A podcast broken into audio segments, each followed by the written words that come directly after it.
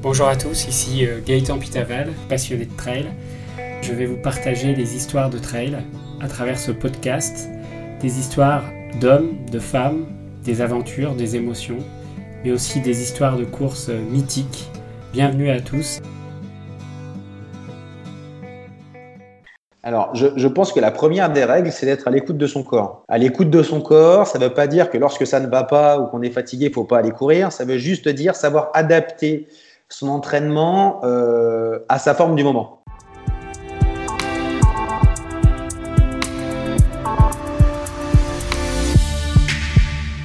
Bonjour à tous, bienvenue dans cet épisode de Trail Story. Je suis ravi aujourd'hui d'accueillir euh, Fabrice Bedin qui est avec nous euh, aujourd'hui dans ce podcast.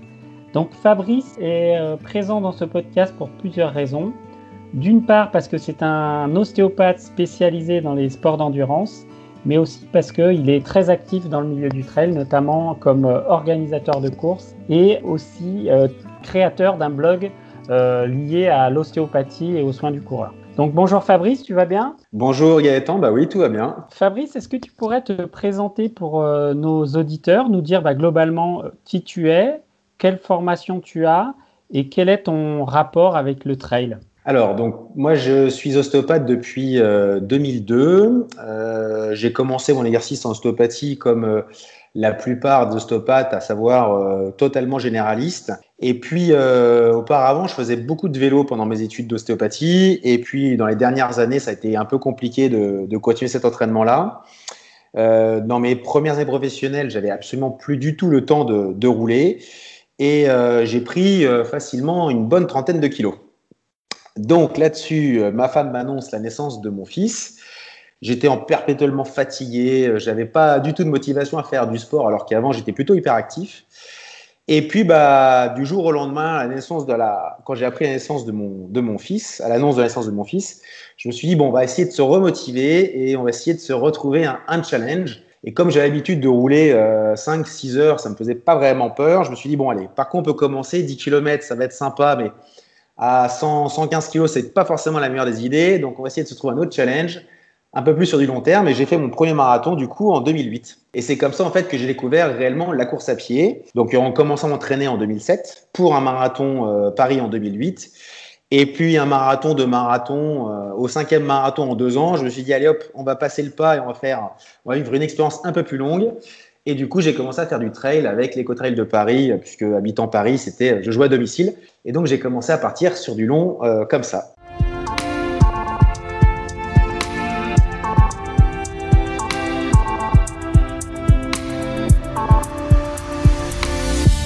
Donc, euh, finalement, tu pratiques le trail depuis euh, plusieurs années maintenant.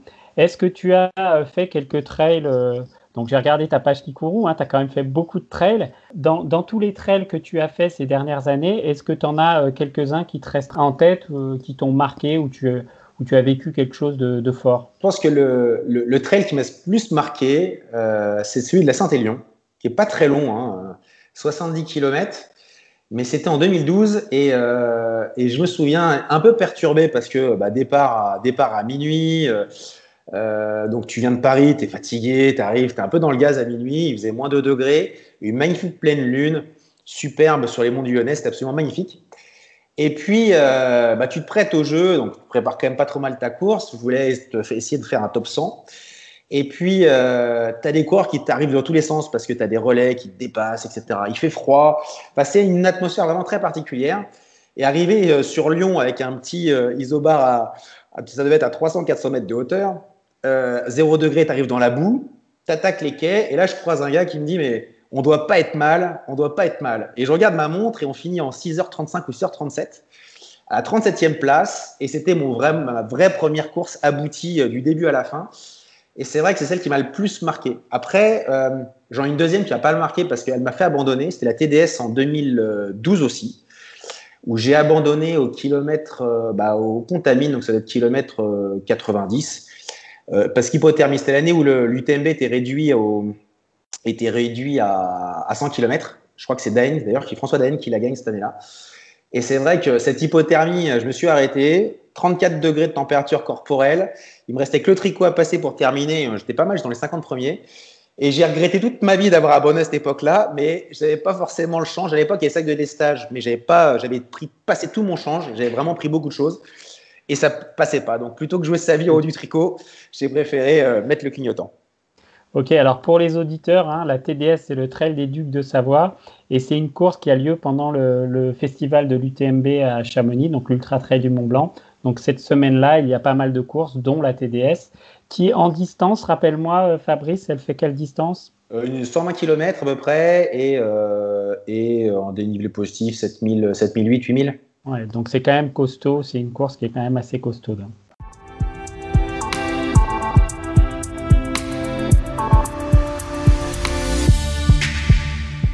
tu es spécialisé dans les sports d'endurance, euh, notamment le trail, le triathlon et le vélo, dans le domaine de l'ostéopathie.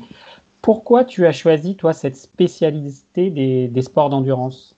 On va dire que le cheminement de ma pratique a suivi, euh, a suivi mon, ma pratique sportive. C'est-à-dire que venant du vélo et connaissant plutôt pas mal le vélo et euh, apprenant de plus en plus avec la course à pied, je me suis rendu compte qu'en fait, en, restant un, un, ostéopathe classique généraliste, il manquait quelques cordes à mon arc.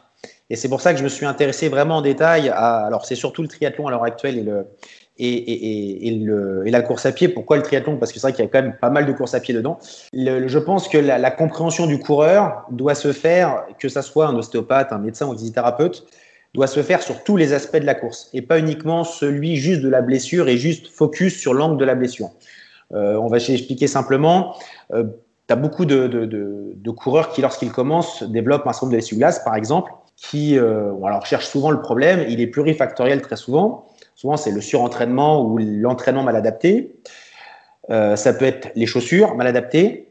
Et ça peut être la gestion euh, de l'entraînement par rapport à la vie professionnelle. Et je me suis dit que simplement apporter une réponse manipulative à un problème donné était insuffisante. Et que pour le coup, pour vraiment apporter une réponse la plus globaliste possible, bah, il fallait presque faire que un exercice d'ostéopathie où tu ne rencontres que des sportifs pour avoir une réponse et une expérience la plus complète possible.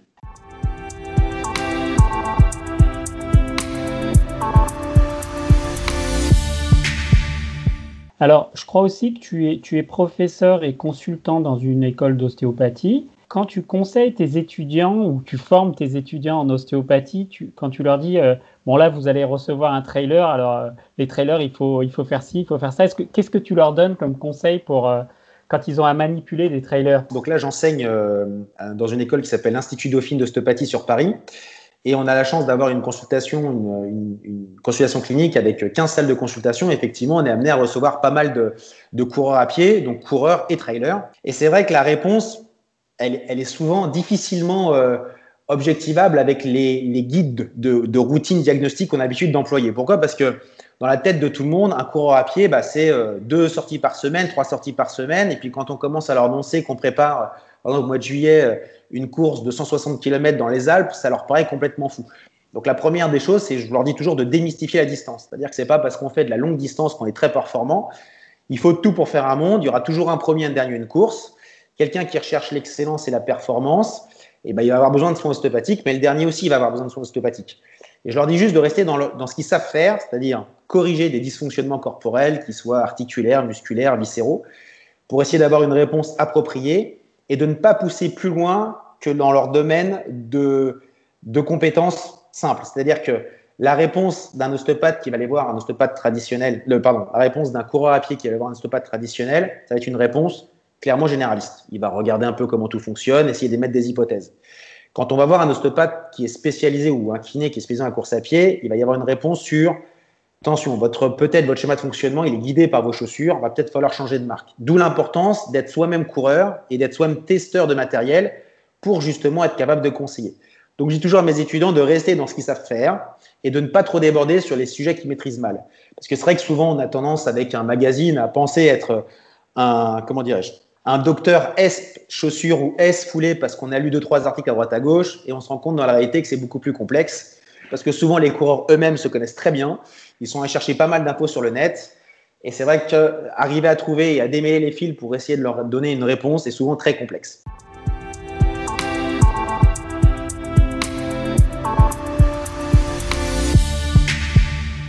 concernant le trailer et l'ultra trailer, quand les gens entrent dans ton cabinet, globalement, c'est quoi les, principales blessures ou pathologies qu'ont les, les trailers et ultra trailers quand ils viennent voir un ostéopathe?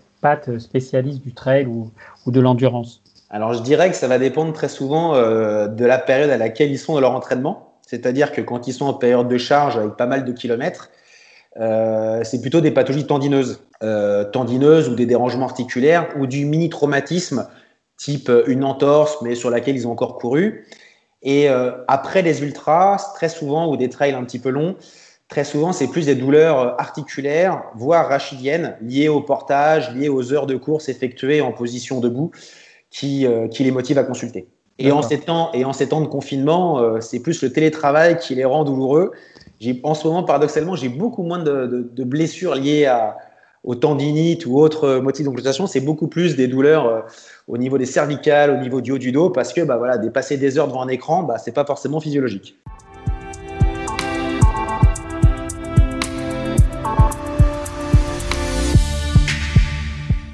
Quel conseil tu pourrais nous donner pour globalement pour qu'un trailer ou un ultra trailer évite de se blesser et surtout puisse durer dans, sa pratique sportive? Alors, je, pense que la première des règles, c'est d'être à l'écoute de son corps.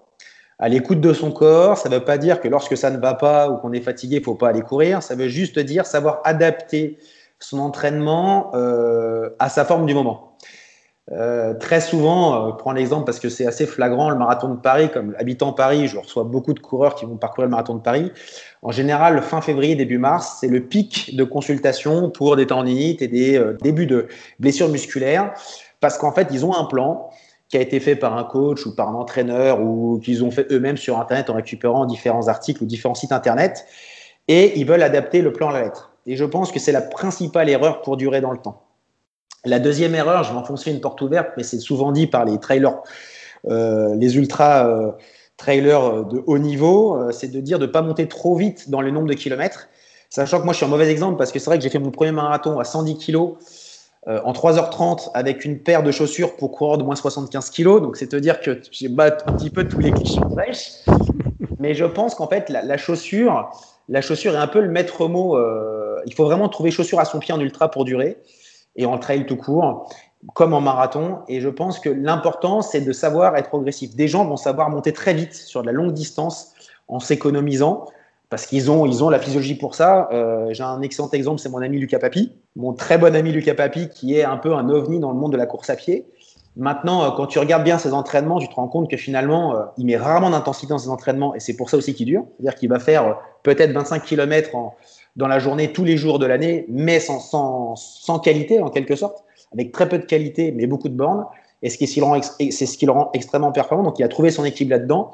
Peut-être que d'autres vont faire euh, beaucoup moins de kilomètres, mais mettre plus de qualité pour essayer de tamponner. Le secret, c'est vraiment d'arriver à, à, trouver son équilibre. Et je pense que ça, il faut euh, plusieurs années pour pouvoir le maîtriser. Et c'est souvent compliqué.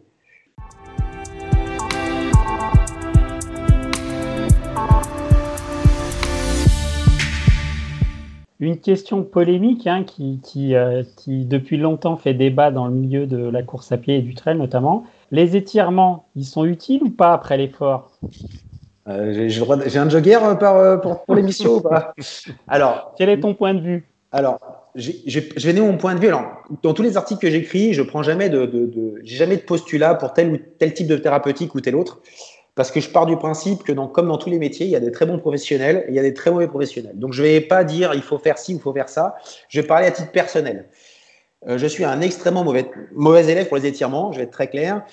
Euh, je ne m'étire quasiment jamais et je ne suis quasiment jamais blessé. Donc, c'est une équation, si tu veux, que j'ai appris, sur laquelle j'ai à peu près fait le tour. En revanche, si demain, il me prenait l'idée de courir le marathon à la vitesse de Mofara avec un cycle arrière qui. Euh, est tellement important que mon talon viendrait toucher l'arrière de ma nuque, je pense que je commencerai à penser à m'étirer. Je pense qu'il faut adapter, c'est pareil, il va falloir adapter les étirements à la pratique de son, sport et donc en l'occurrence en course à pied. Si demain tu es amené à, faire de, la très longue distance avec des foulées rasantes, je suis pas sûr que l'étirement soit d'une très grande aide. Alors je vais peut-être faire euh, friser le poil de certains euh, de santé, kinésithérapeutes ou autres, mais disons que moi j'ai trouvé à titre personnel cet équilibre-là. Souvent, quand je vois des patients qui sont blessés, je me rends compte que c'est les premiers à s'arrêter sur une barrière après leur étirement et à vouloir impérativement s'étirer à fond après leur, séance. Et je pense qu'il y a quand même un, espèce de une uniformisation du discours sur l'étirement. Qu'on soit d'accord ou pas d'accord, le seul point sur lequel on peut tous s'accorder, c'est le fait de dire qu'il ne faut jamais les faire à chaud. Et si on doit en faire, c'est idéalement 4 à 5 heures après l'effort. C'est de ce qui ressort au niveau des études le plus, le plus probant. Ok. Bon, vous avez la réponse de Fabrice Bedin sur le sujet. Et euh, donc voilà sa, position.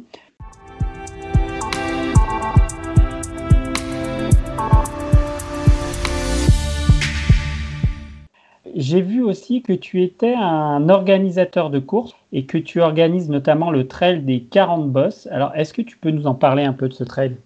Alors, le, trail des 40 boss, euh, c'est un trail euh, qu'on a créé avec euh, quatre de mes amis et qui me servait de support en fait pour tous les entraînements alpestres ou pyrénéens. Donc, en gros, dès l'instant d'attaquer la montagne, je cherchais un terrain d'entraînement qui soit propice à ça. Donc, sur Paris, c'est un petit peu compliqué.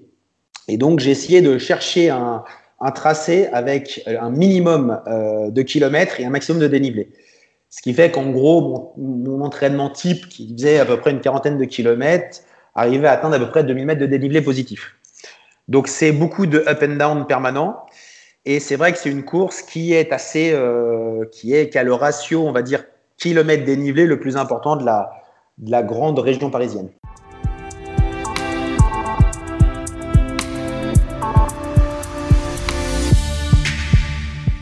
Trail Story, c'est le partage d'émotions autour du trail. Est-ce que tu as le souvenir entre elles d'avoir eu une émotion qui t'a euh, transpercé, inoubliable? Est-ce que vraiment tu as un souvenir marquant en termes d'émotion quand tu as fait un trail?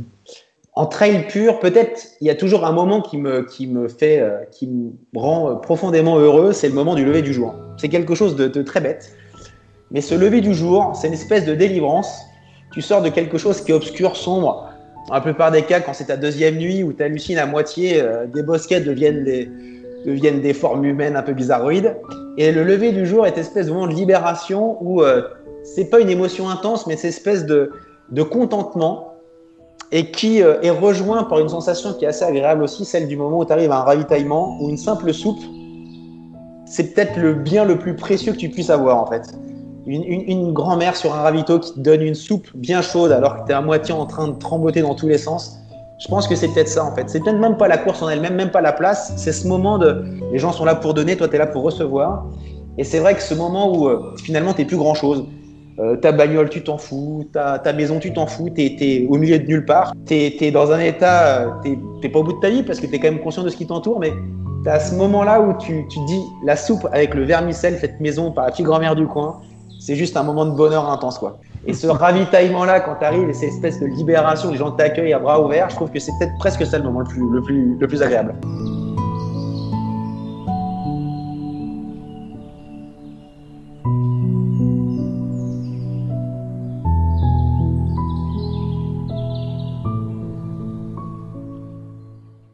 Toi, en tant que spécialiste de l'ostéopathie et on va dire des sports d'endurance, si tu avais un, conseil à donner à des trailers qui souhaiteraient euh, euh, se lancer dans le trail, débuter, euh, peut-être par ton expérience aussi, tu nous as dit que tu avais perdu beaucoup de poids aussi via ta pratique sportive. Est-ce que tu as un conseil en particulier ou des conseils à, donner à, des trailers qui, voudraient se lancer ou qui souhaitent progresser?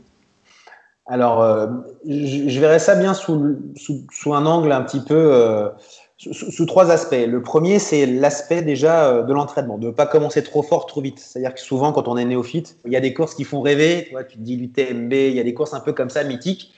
Et on a envie tout de suite de monter vite en gamme, et c'est souvent la principale erreur. Donc déjà, commencer par faire quelque chose de simple, de s'écouter et d'être raisonnable. Alors la raison, on n'a pas tous la même raison, hélas.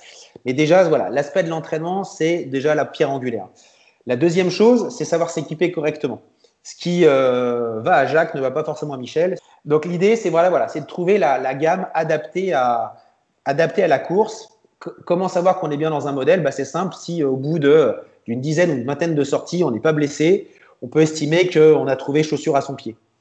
Et la troisième pierre qui, qui va venir en complément de tout ça, c'est l'aspect du soin. Et l'aspect du soin, pour moi, il est, euh, L'ostéopathe tout seul, c'est pas un magicien. Souvent, on voit sur des blogs euh, ou sur des, commentaires Facebook, euh, je suis allé voir mon ostéopathe, euh, c'est un dieu vivant, etc. Je pense que ça, c'est une erreur. Je pense qu'un bon ostéopathe, c'est quelqu'un qui est entouré. C'est quelqu'un qui est entouré de bon nombre, de, de, bon nombre de, collaborateurs dans différentes spécialités, que ce soit en kinésithérapie, en podologie, en rhumatologie, en médecine du sport, en médecine orthopédique. Et je pense que par-dessus ça, il faut vraiment envisager le soin dans sa globalité. Et quelqu'un qui serait blessé de manière chronique, souvent la réponse ostéopathique ne peut pas être isolée.